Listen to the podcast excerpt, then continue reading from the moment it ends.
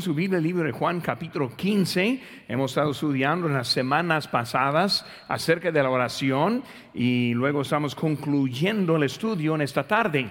Es, yo creo que se ha funcionado algo para animar a otros a estar orando y muchos me han dicho que estuvieron orando por, pues, por mí personalmente y luego esta semana pasada como vimos mucho fruto este, de los esfuerzos para la Semana Santa, el viernes el domingo. hermanos, el resultado de esa semana fue de dos cosas principalmente. Primeramente, nuestras oraciones. Por necesitamos orar para que el Señor nos bendiga. Y también el esfuerzo que nosotros también pusimos, este, platicando, repartiendo, invitando a la gente. Y luego Dios trajo las personas y luego algunos fueron salvos. Una cosa que me motivó mucho es que varios me dijeron que vinieron simplemente porque encontraron el tratado en la puerta. Nadie les habló, nadie les invitó, solamente a la puerta estuvo la invitación, la leyó y se animaron y volvieron y vinieron el domingo pasado. Y por eso yo soy contento que todavía funciona testificando, funciona hablar con otros y ganar almas es algo que sí funciona. Pero yo estoy muy contento que Dios todavía está haciendo la obra. Aquí estamos, hermanos, en Juan capítulo 15. Les animo, hermanos, a que se pongan de pie y vamos a empezar a leer con versículo número 5 en adelante. Y estamos eh, viendo la oración y los problemas que hay en la oración. Aquí en versículo número 5 dice, yo soy la vid, vosotros los pámpanos. El que permanece en mí y yo en él, este lleva mucho fruto, porque separados de mí, nada podéis hacer. El que en mí no permanece será echado fuera como pámpano y se secará y lo recogen, los en, en el fuego y arden. Si permanecieres, si permaneces en mí y mis palabras permanecen en vosotros, pedid lo que, lo que queréis y os será hecho. En esto es glorificado mi Padre, en que llevéis mucho fruto y seáis así mis discípulos. Como el Padre me ha amado, así también yo os he amado. Permaneced en mi amor. Si guardareis mis mandamientos, permaneceréis en mi amor, así como yo he guardado los mandamientos de mi Padre y permanezco en su amor. Estas cosas os he hablado para que mi gozo esté en vosotros y vuestro gozo sea cumplido. Oremos, Padre Santo, Señor, gracias te damos por este momento que tenemos para estudiar tu palabra. Señor, ayúdanos a identificar los problemas que nosotros tenemos y los estorbos que hay en la oración. Y Señor, ayúdanos a hacer los ajustes, arrepentirnos de las fallas que tenemos y luego seguir adelante, Señor, más cerca de ti en nuestra vida de oración. Bendice el tiempo, te pido gracias por todo. En tu nombre, precio lo que te pedimos. Amén. Pueden tomar asiento, hermano. Cuando hablamos de la oración y, hablamos de llevando fruto, obviamente este fin de semana vimos algo de fruto. Y me gusta mucho, dice en versículo 8, en esto es glorificado mi Padre, en que llevéis mucho fruto. Pero cuando nosotros obedecemos, cuando estamos bien con Él, cuando estamos orando, cuando Dios está contestando, vemos que la gloria es para nuestro Dios y eso siempre está bonito. Vemos, hermanos, desde hemos visto la semana pasada, pues primeramente primera semana en la persistencia, segundo en el privilegio, tercero en el patrón o el ejemplo, y ahora estamos viendo los problemas que hay. Y aquí tenemos seis cosas que vamos a estar evaluando y viendo, que están nuestras notas y pueden seguir también con nosotros. Cuando hablamos en los problemas, hermanos, vemos la manera que funciona la oración. Primera Timoteo 6:6 dice, pero, pero gran ganancia es la piedad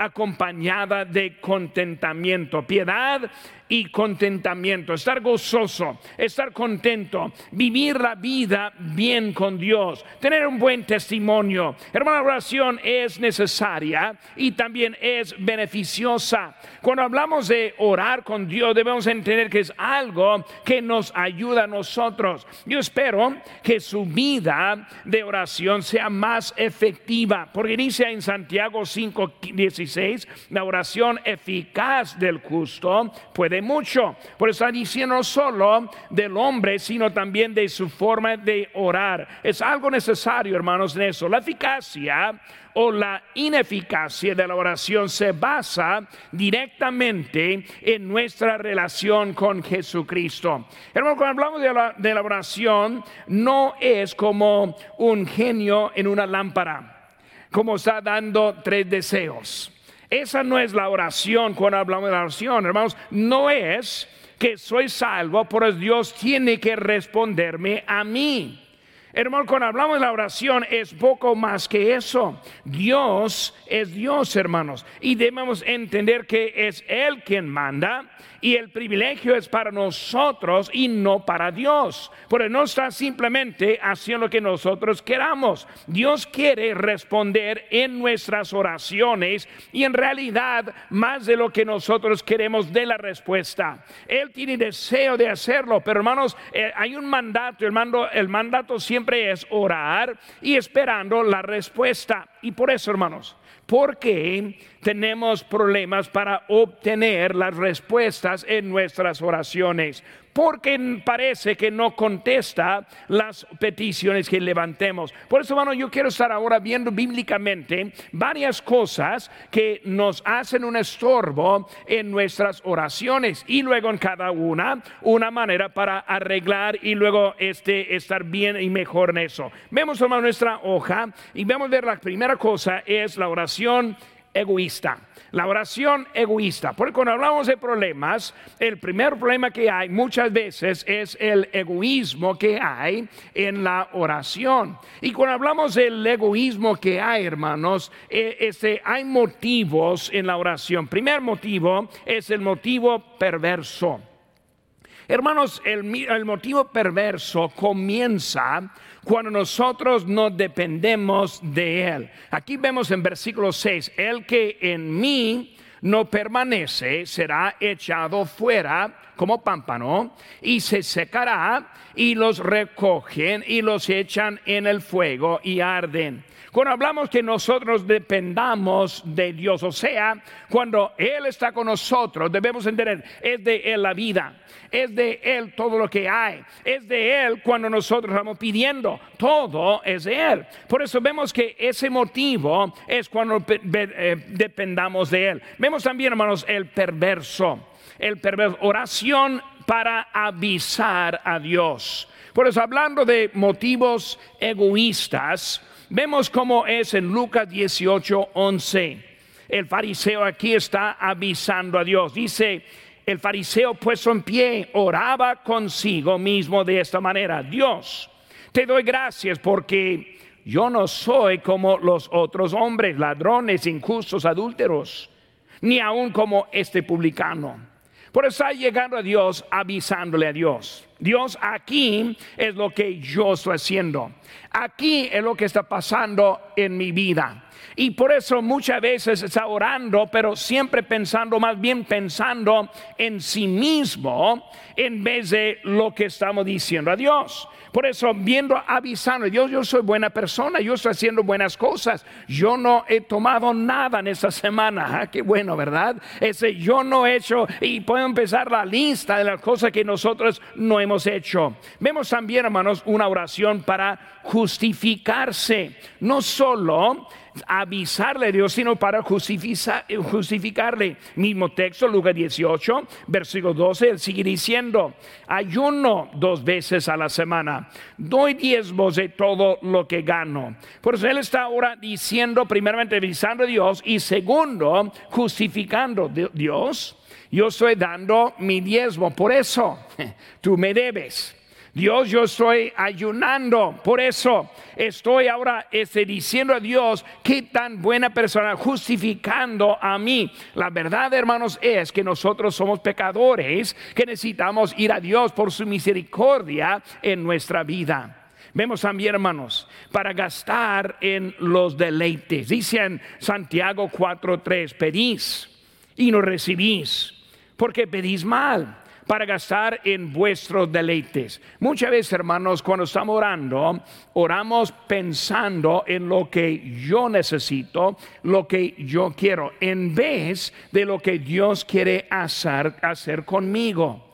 Por eso muchas veces está tan enfocado en sus propios problemas que ni está pensando en otras cosas. Cuando está orando, ¿cuánto tiempo pasa en sus propias necesidades, en sus propios deseos, en su propia vida?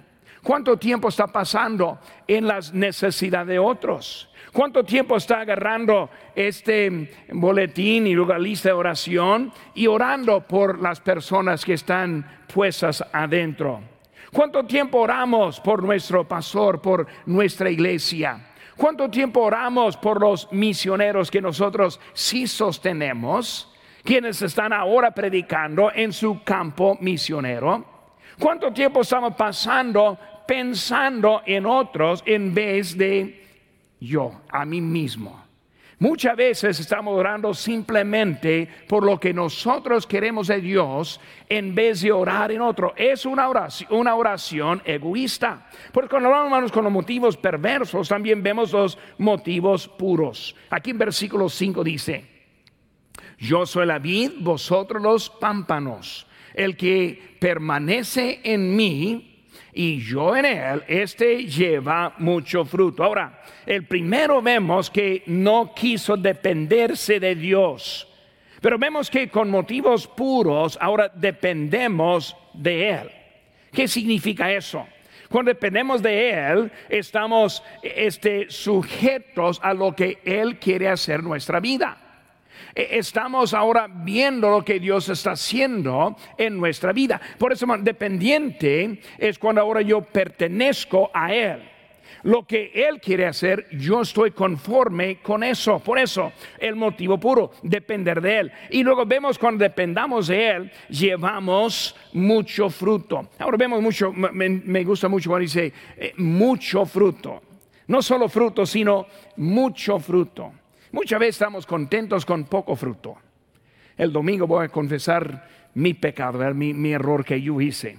En el viernes yo estoy pensando, pues si nosotros por lo menos podríamos tener buen número de nosotros y luego traer algunos de que, no han estado asistiendo que vuelvan.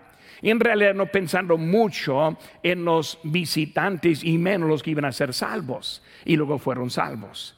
Y el domingo en la mañana no tuvimos las bolsas suficientes, fue culpa de Priscila, ¿dónde está Priscila? Ahí está Priscila. No tuvo las bolsas suficientes, este, no anduvimos pensando y planeando por mucho fruto. Eh, hermano, cuando vemos eso, cuando estamos bien en la vida y vamos adelante, quiere dar, quiere darnos no solo fruto, sino mucho fruto. Yo gracias a Dios por lo que Él hizo con nosotros. Es una bendición tremenda. Pero vemos cuando estamos dependiendo, dependiéndonos de Él, Él va a darnos fruto, pero mucho fruto. Ahora, de la vid viene el fruto, pero a través del pámpano. Pero viendo la historia aquí, el ejemplo que está dando, la vid es la raíz, es el tronco, es la fuerza, es la vida. Si no hay tronco, no hay nada. Siempre me, recuerda esa historia cuando recuerdo cuando fuimos a Los Mochis, Sinaloa. Llegando a Los Mochis, primeramente rentamos una casa por un año, mientras que compramos y entramos en una casa este, propia allí en Los Mochis. Pero llegamos a esa casa, la rentamos y tuvieron una, una viña ahí al lado de la, del estacionamiento. Y para mí era un estorbo. Eh, pero la señora encantada de su viña, ya de años la tenía y hablando de esa viña y qué tan bonita, y a mi esposa y a mí, y luego yo pensando que, que, estorbo esa, esa cosa, me gustaría quitarlo, ni podía abrir la puerta fácil y muchas cosas por esa, esa cosa. Y luego este, un día entrando, dije algo, híjole, ¿cómo no me gusta esa, esa viña? Y mi hijo Cristóbal lo, lo oyó y no me dijo nada, pero me dijo, yo lo puedo arreglar. Y él en la noche él fue y cortó las raíces de esa, de esa viña. Y luego el día siguiente dije a mi esposo, parece que está poco triste esa viña ahora, las flores están poco, poco secas, yo, yo me miré y luego el día siguiente hasta peor, no mirando abajo, que ya no, ya no estaba conectado. Y luego mi hijo se hizo todo eso, la pobre señora que perdió todos los años de trabajo. Pero hermano, sin esa raíz, esa, los pámpanos no pueden hacer nada. Pues si no estamos conectados a Dios, nada podemos hacer. Por eso estamos viendo, hermanos, que nada puede, pero a través, pero más que eso, hermanos, e, esa vid necesita también el pámpano para producir el fruto. Hermanos, Dios nos dejó en este mundo para producir el fruto. Dios nos dejó aquí para predicar el Evangelio, para ganar almas. Hermanos, es por la decisión de Dios que nosotros publiquemos el Evangelio. Hay que entender, Dios no fue obligado a usarnos. Dios lo puede hacer de muchas formas y lo ha hecho en muchas formas. Como dijo Cristo, si estos se callen, las piedras se levantarán y van a, van a gritar. Pero hermanos, Dios no necesita, pero nos escogió. Desde que nos escogió es la forma de lo cual que vamos a predicar el Evangelio. Es por la decisión de Dios. Por eso vemos que esa vid usa el pámpano para hacerlo. Hermanos, separados no vamos a ganar nada. Vemos, hermanos, también la voluntad de Dios. Dice en Mateo 6:33, más busca primeramente el reino de Dios y su justicia y todas estas cosas os serán añadidas. Motivos puros. El tiempo que dediquemos en nuestras necesidades, muchas veces lo que pasa es que estamos perdiendo lo que es el enfoque. Busca primeramente el reino de Dios y luego todas estas cosas. ¿Cuáles cosas?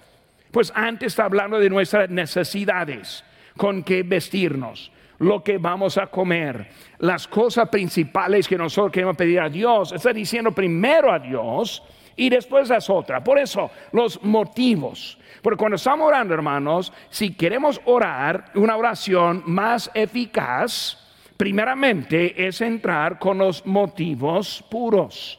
Porque estamos orando para avanzar el reino de Dios, para hacer la voluntad de Dios o para hacer lo que nosotros necesitamos y lo que nosotros queremos. Todo, hermanos, es para la gloria de Dios. 1 Corintios 10, 31 dice, si pues coméis o bebéis o hacéis otra cosa, hacedlo todo para la gloria de Dios. Viendo nuestro texto, versículo 8 de Juan 15 en esto es glorificado mi Padre. Por eso hablando de glorificarle. Por eso, hermanos, los motivos. Segunda cosa que vemos, la vida llena de idolatría. La vida llena de idolatría.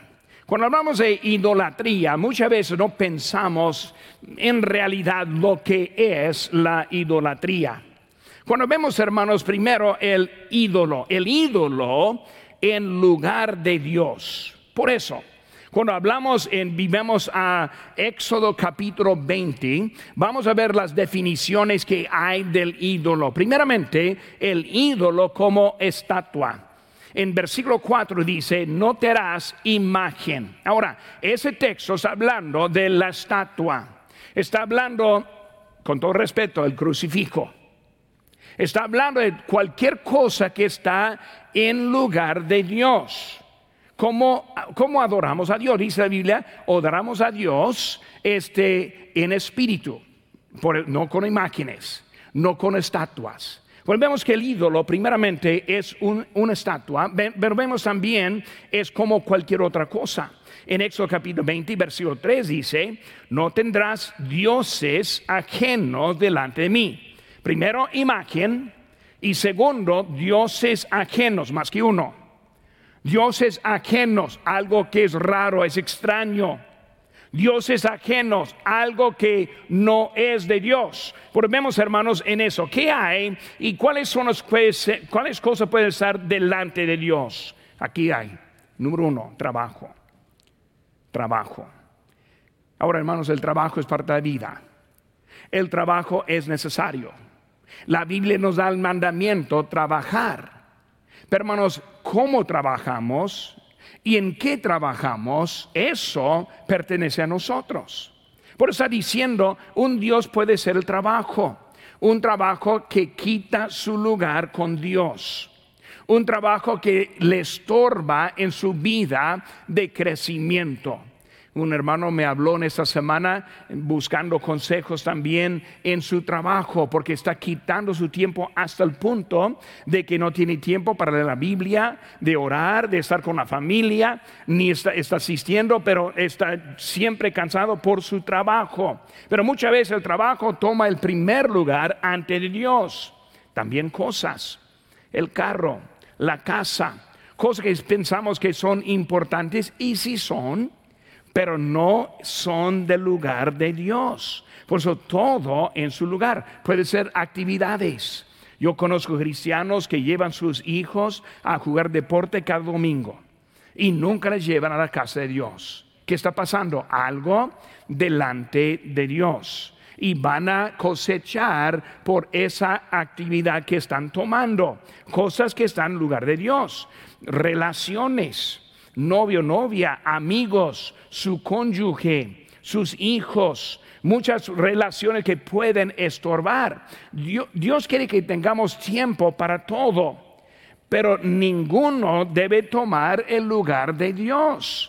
Porque Dios es celoso. Dios quiere estar en primer lugar. Dios quiere que dependamos de Él. Por eso Él no quiere que nada esté allí. Cualquier cosa o razón por lo cual que Dios no está dirigiéndole en su vida. Decisiones tomadas que no están bañadas en la oración, que no están bañadas en buscando la dirección de Dios. Y pueden ser cosas que están tomando el lugar y pensando, pues Dios va a acomodar a lo que es mi vida, hermano. No, no es así.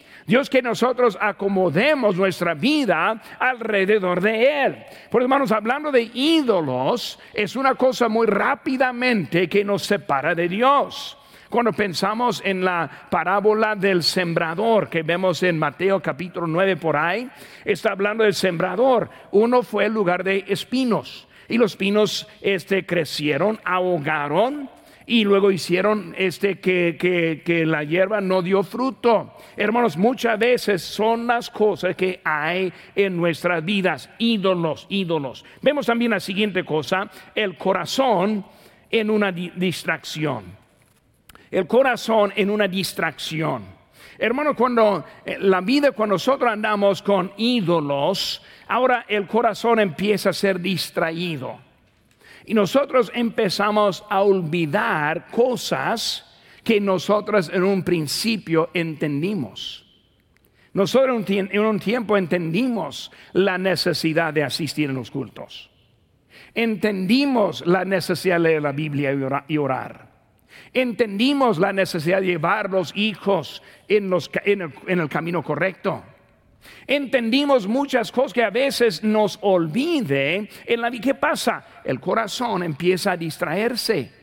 Ya no está enfocado como, antes. Rápidamente vamos a buscar, hermanos, libro de Mateo 15 en su Biblia. Poco más antes, Mateo 15. Quiero leer un texto aquí y otros que vamos a llegar aquí también en esto. Pero dice aquí en, en Mateo 15, versículo número 8. Siguen conmigo. 15.8 dice, este pueblo de labios me honra, mas su corazón está lejos de mí. Eso, hermanos, identifica mucho del cristianismo de nuestro tiempo. Muchos tienen todas las palabras adecuadas, pero cuando estamos viendo el corazón no es así.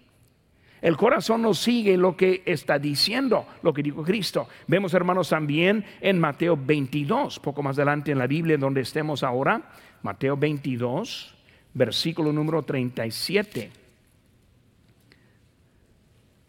Jesús le dijo, amarás al Señor con todo tu corazón y con toda tu alma y con toda tu mente. Está hablando, hermanos, de enfocar. Por eso, corazón alma, mente. Ahora, en otro lugar encontramos fuerzas también, los fuerzos. Pero hablando de ese momento, está hablando de lo que nos dirige.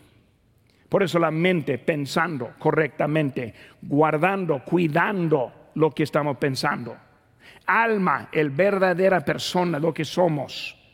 Y luego vemos, hermanos, el corazón viene de lo que hay eh, de nosotros. Por eso debemos estar ahí en todo en eso. Por eso, hermanos, vemos ahora la, idolatría. Tercera cosa, la falta de perdón.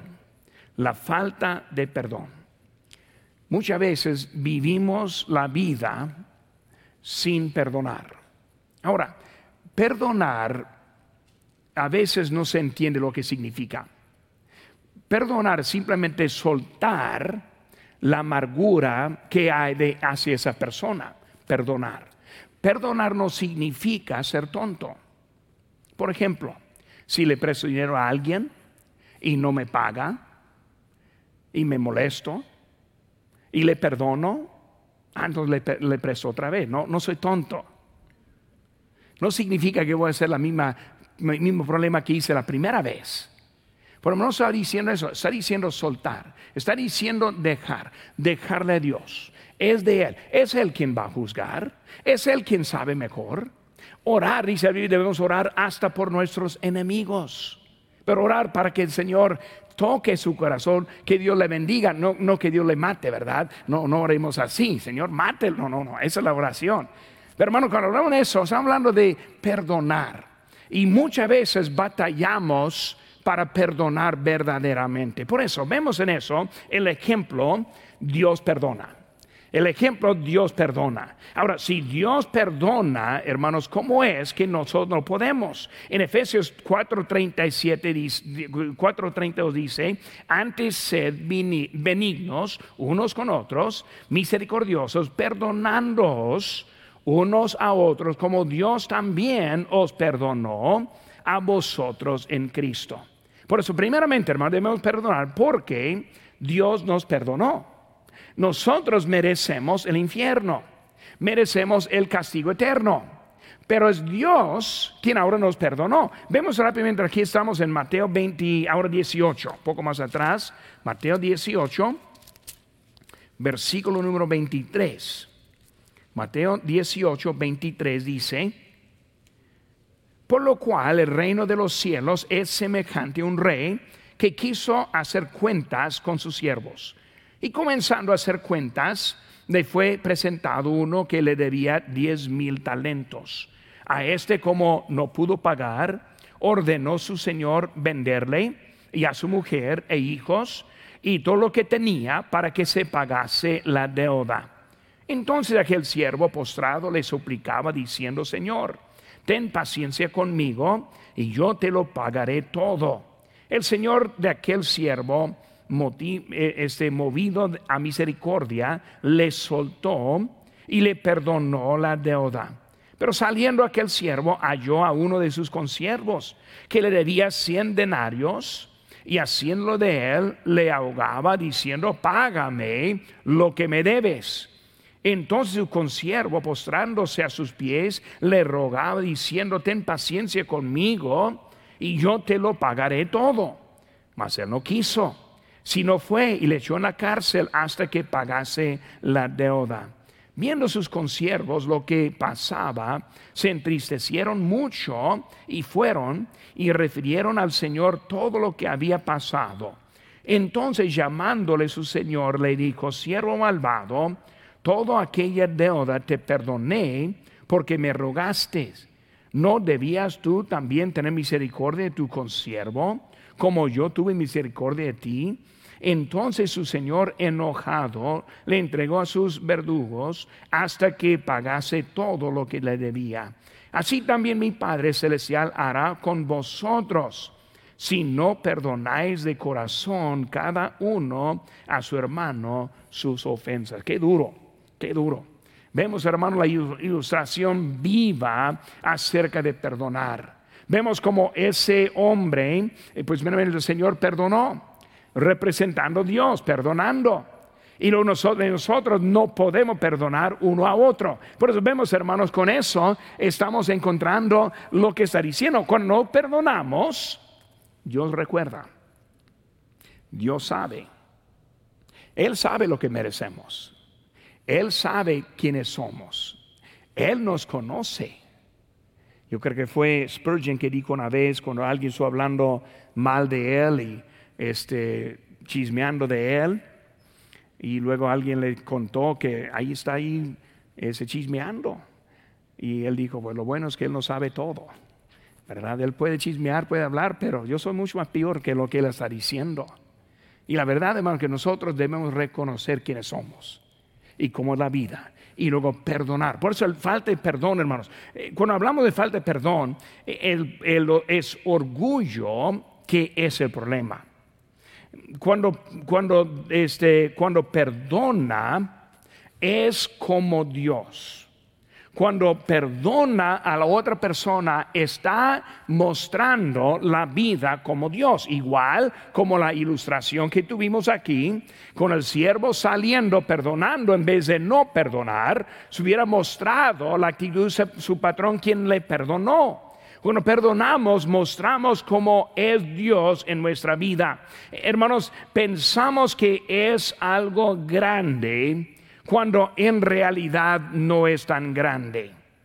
Nosotros pensamos, pero pastor, si usted supiera, pastor, si supiera su intención, pastor, que si supiera todo, e-". la cosa es esa, hermanos. Cristo pidió perdón para los que estuvieron crucificándole. ¿Cómo es que nosotros hemos sido tan maltratados como Él? Y él pudo tener la actitud correcta hacia ellos. Por eso, hermano, debemos entender, es orgullo simplemente. No puedo perdonar, orgulloso. No le perdono, orgulloso. Es el orgullo que tiene en su vida. No aplicamos, hermanos, el poder de Dios en nuestras vidas. Si perdonamos, estamos permitiéndole a Dios a trabajar en nosotros. Porque en la carne no queremos. Los del mundo no perdonan. Nosotros somos mejores porque Dios está en nosotros. En realidad, hermanos, cuando no perdonamos, queremos ser como Dios. Queremos poner nuestro, nosotros en el lugar de Dios. ¿De quién es venganza? ¿De nosotros? No, la Biblia dice de Dios.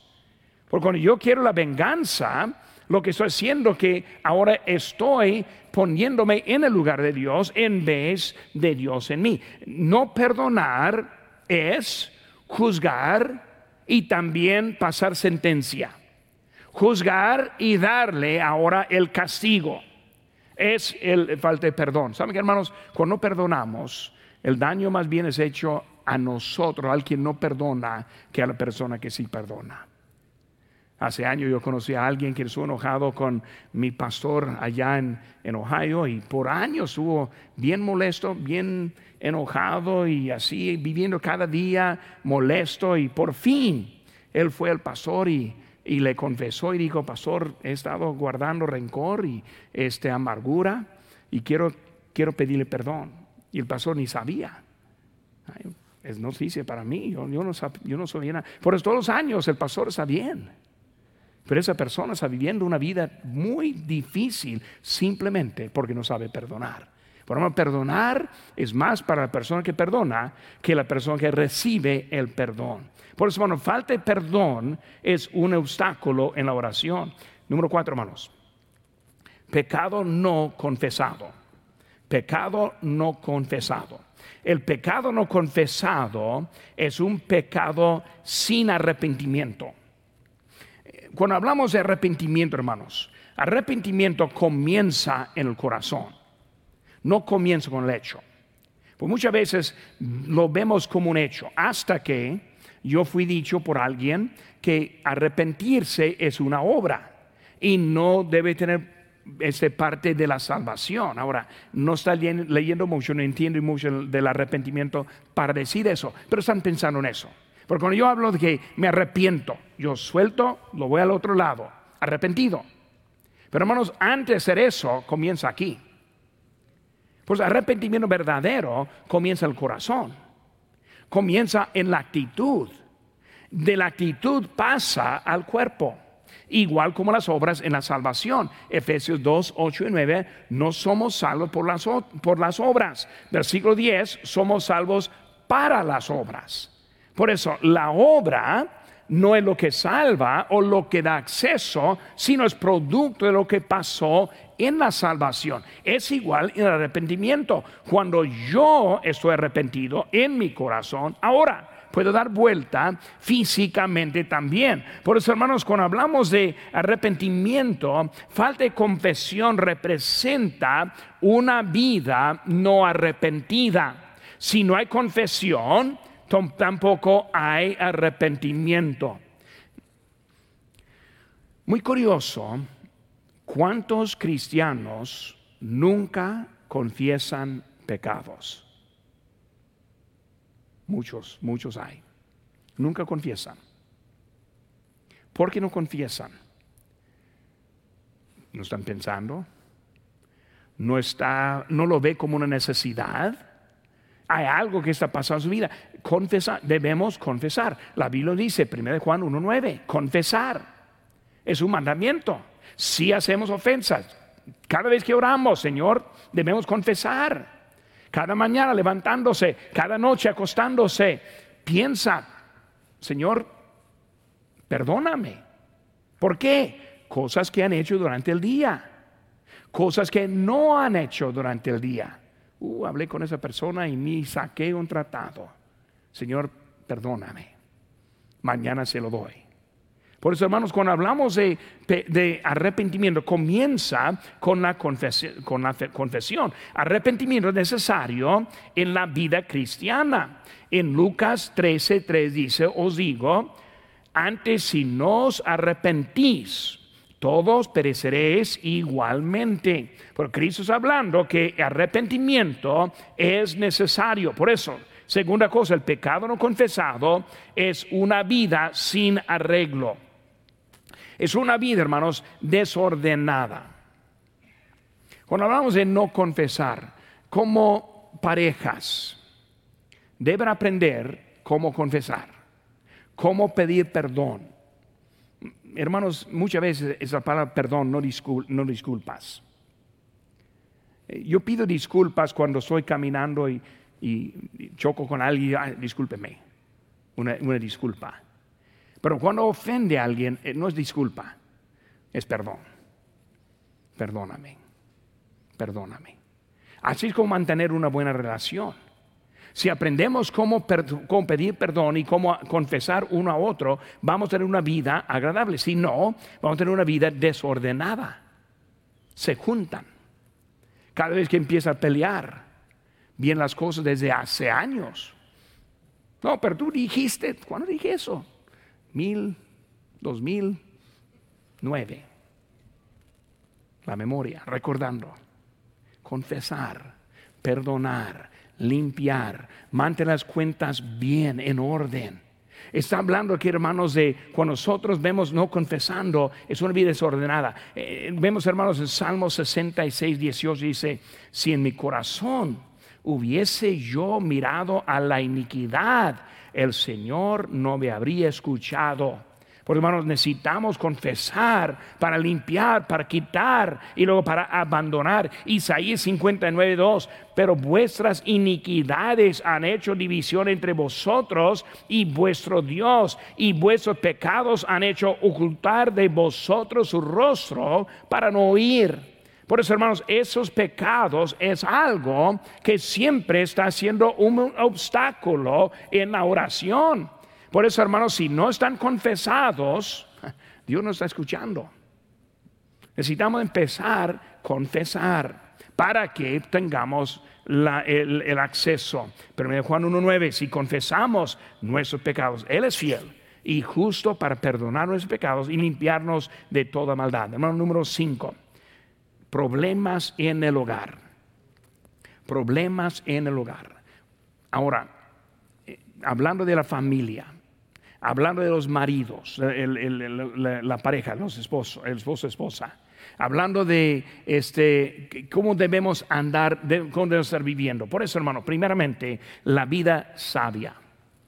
Vemos unas cosas poco diferentes, tal vez hablando de, del hogar. Vemos en 1 Pedro 3, 7, dice, vosotras, vosotros maridos, igualmente vivid con ellas sabiamente, dando honor a la mujer como a un vaso más frágil y como coheredoras de la gracia de la vida para que vuestras oraciones no tengan estorbo. Porque vemos unas cosas, primeramente, vivir vivir. Significa estar juntos. Significa convivir. Debemos tener deseo estar juntos, vivir. Luego hablando de sabiduría, y luego siguiendo dando honor. ¿Qué significa eso? Dando preferencia. Muchas veces en vez de dar preferencia queremos nuestros derechos, nuestros deseos, lo que yo quiero en vez de lo que ella quiere, lo que usted quiere en vez de lo que él quiere. Por eso, dando honor. Cuando oramos, obviamente, queremos que Dios nos escuche. Nosotros sí somos una sola carne. Debemos aprender cómo andar en eso. Pero también los hijos en orden. Necesitamos la vida y sabiduría es lo que necesitamos para entrar en esa vida. Hermanos, la victoria que hay en la sumisión. Cuando hablamos, hermanos, de la sumisión, no solo se habla de una mujer sumisa a su, a su esposo, sino también sumisión hacia Dios, sumisión unos a otros, entregando mucho muchos de los derechos que tenemos para tener esa victoria en la vida. Y luego honrando a la esposa, dice, vaso más frágil, entendiendo, ella no puede hacer las cosas que el hombre puede hacer. Y deben darle ahora ese lugar. Necesitamos un hogar que esté ahora bien con Dios. Ahora no hay tiempo para andar, ese es un mensaje solo, ¿verdad? Ahí, pero voy a dejarle ese momento. Por eso, última cosa, hermanos. Ya hemos visto la oración egoísta de idolatría, falta de perdón, pecado no confesado, problemas en el hogar. Número seis, hermanos, la falta de fe. Cuando hablamos de la fe, hermanos, la fe es una palabra de acción, no una palabra pasiva. Ahora, la palabra creer es una palabra pasiva. Por eso cuando yo digo yo creo, es algo que creo. Pero si digo yo tengo fe es otra cosa. Fe requiere movimiento. Fe requiere algo de acción. Pues la fe no es algo simplemente tengo fe y no hace nada, no. La fe requiere movimiento. Por eso, creo, por eso tengo la fe. Cuando tengo la fe, voy a hacer algo para mostrar que tengo la fe. Por eso, cuando hablamos de la fe, hermanos, eh, este, la fe es lo que dice en Mateo 21, 22, y todo lo que pidieres en oración creyendo, lo recibiréis cuando hablamos de la fe, hermanos, la fe significa creer y luego vivir como ya es hecha. Buen ejemplo. Nosotros tuvimos fe que algunos iban a ser salvos durante la campaña de la Semana Santa. Ahora, esa fe nos movió para llegar los sábados, para tocar puertas, para buscar gente y así es como funciona la fe. La fe no es, ah, Dios, yo creo que lo vas a hacer y sentarnos callados y a un lado. Eso no es la fe. La fe es cuando trabajamos creyendo.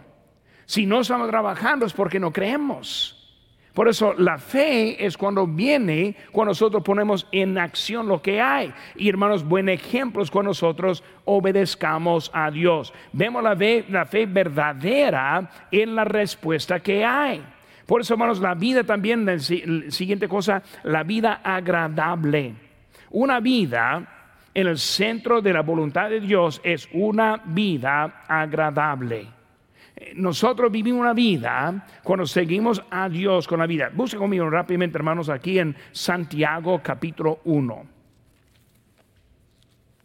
Santiago capítulo número 1, versículo número 8. 5, perdón. Santiago 1, 5. Dice, si, si, y si alguno de vosotros tiene falta de sabiduría, pida a Dios el cual da a todos abundantemente sin reproche y le será dada. Pero pida con fe, no dudando nada. Porque el que duda es semejante a la onda del mar, que es arrastrada por el viento echada de una parte a otra. No piense pues quien tal haga que recibirá cosa alguna del Señor. El hombre de doble ánimo es inconstante en todos sus caminos. Por hermano, cuando hablamos de faltando la fe, es cuando empieza la vida totalmente desordenada, de lado a lado, como el viento. El barco está dependiente al viento, a dónde lo lleva, a dónde va. Y muchas veces vemos la vida bien inestable, Pero nos falta la fe. Ahora, si queremos tener la, la, la, la contestación, hermanos, en la oración, la oración egoísta, idolatría en la vida, perdón, faltando el perdón, no confesando el pecado, problemas en su hogar y la falta de fe. ¿La fe en quién? La fe en Dios. Creyendo, confiando en Él, viviendo la vida estable que se demuestra la fe que tiene. Por hermano, lo que queremos es una oración y la oración que funciona. No estamos orando, orando simplemente para dar ejercicio a los labios, sino que estamos orando para que Dios escuche. Por eso, hermanos, son, son seis cosas para ayudarnos en nuestra vida de oración. En estas cuatro semanas, ojalá que les haya ayudado alguno u otro de las cosas aquí. Yo creo que sí, varios me han dicho. Por eso, hermanos, que tomemos en serio el tiempo de orar, que no fallemos. Ya pasó la Semana Santa, ya pasó los que fueron salvos. Ahora viene ir a buscarles, a traerles aquí con nosotros, que crezcan y que sigamos adelante.